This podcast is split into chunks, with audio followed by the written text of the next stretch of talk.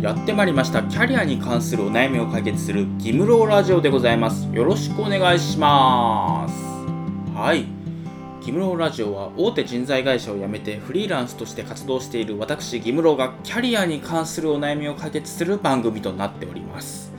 ということで今回のテーマは副業としてのブログの魅力5選というところで話していければなと思うんですが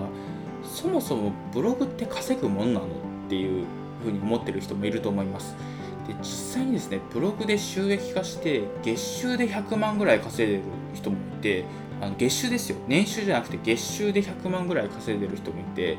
で本当にすごい人だとブログで1億円ぐらい年収で1億円ぐらい稼いでる人もいるぐらいあのすごい稼ぎ方になってます。で、まあ、じゃあ副業でどうやってやるのっていうところとあとはそのどうやって稼ぐもんなのっていうところを今日は紹介していければなと思います。ではまず1つ目にさまざまな稼ぎ方っていうところなんですけどまあ一番有名なのがアフィリエイトっていう稼ぎ方でこれがその商品広告なんですけどブログで商品を紹介してでそのブログ経由で商品買ってもらったら成果報酬が発生するっていうあの収益化の仕方なんですよ。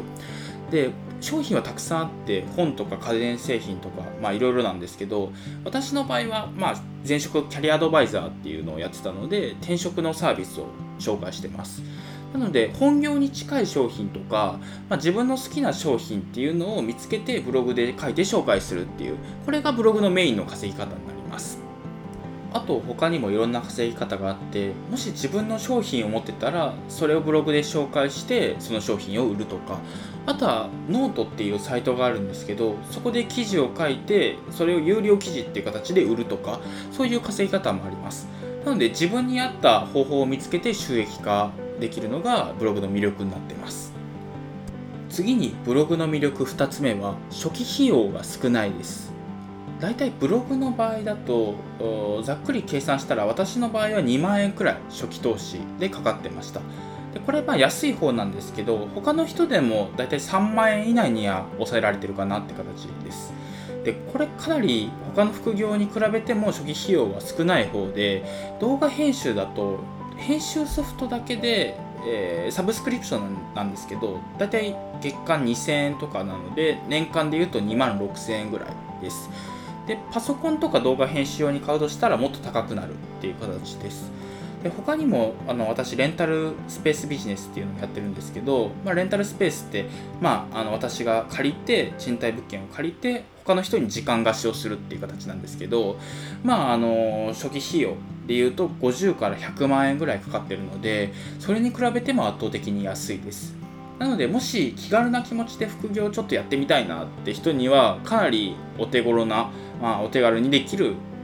副業かなっていう形です。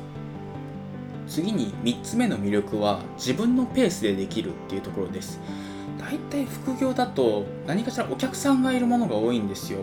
なのでそのお客さんから依頼を受けて何か作業をして納品するっていうものが多いんですけどブログの場合だと特定のお客さんがいるわけではないのでもう自分のペースでできるっていうのが魅力です。で私の場合もブログじゃなくて動画編集をやってたんですけど副業で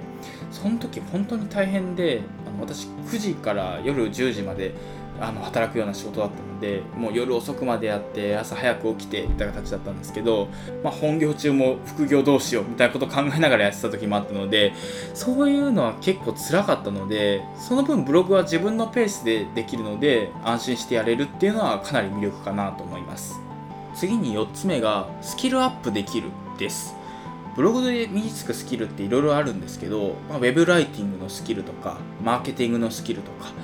あそういうところが身につくかなと思ってます。でまあライティングのスキルって、まあ、ブログで記事書くのでどうやったら分かりやすく書けるかなとかどうやったらその商品を紹介したら買ってもらえるような書き方ができるかなとかそういうところが身につくかなっていうのが一つ。あとはマーケティングですね。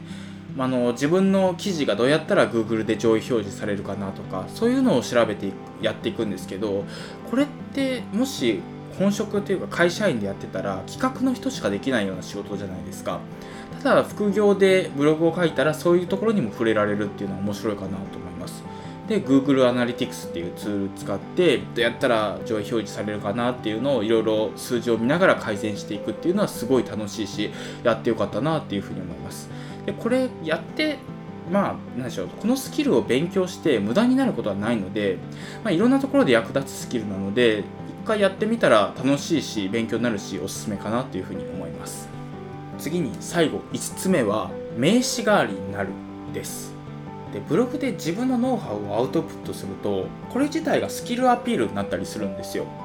例えばその実際にブログで本業でこういうことやってますとかあとはブログの解説方法ってこんな感じですとかそういうことを記事にしていくとそれが信頼につながってちょっと仕事をやってもらえませんかっていう、まあ、仕事の依頼につながったりするんですよ。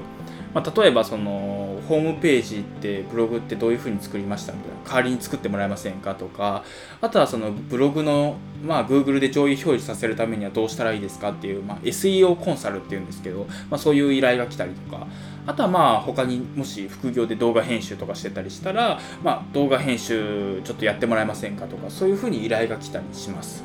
でフリーランスの人もブログ立ち上げてそういう形で仕事を受注したりしてるんですけど、まあ、単純に副業をやっていてブログやってそこから依頼もらえるって、まあ、会社の看板を背負わずに信頼してもらえてるっていうこの感覚は結構嬉しかったりします。で、まあ、やりがいにもなるし嬉しいしっていうことで、まあ、これだけでも結構ブログを副業でやっててよかったなっていうそういう気持ちになるんじゃないかなと思います。というわけで今回は以上になります。今回は副業としてのブログの魅力5選というところでお話をしました。で5つあって1つがさまざまな稼ぎ方がある2つ目に初期費用が少ない3つ目に自分のペースでできる4つ目にスキルアップができるで5つ目に名刺代わりになるというところで5つ紹介しました。でブログって私も毎日更新してるんですけどやってみると結構楽しかったりとかあ自分の学びっていうのをアウトプットできるので、まあ、言語化っていう部分でもすごいやってよかったなっていうふうに思ってます。なので、まあ、ブログの解説方法だったりとかブログの魅力についても紹介してるので、えー、副業演芸場というブログをやってるのでぜひ見てみてください。今回は以上です。ありがとうございました。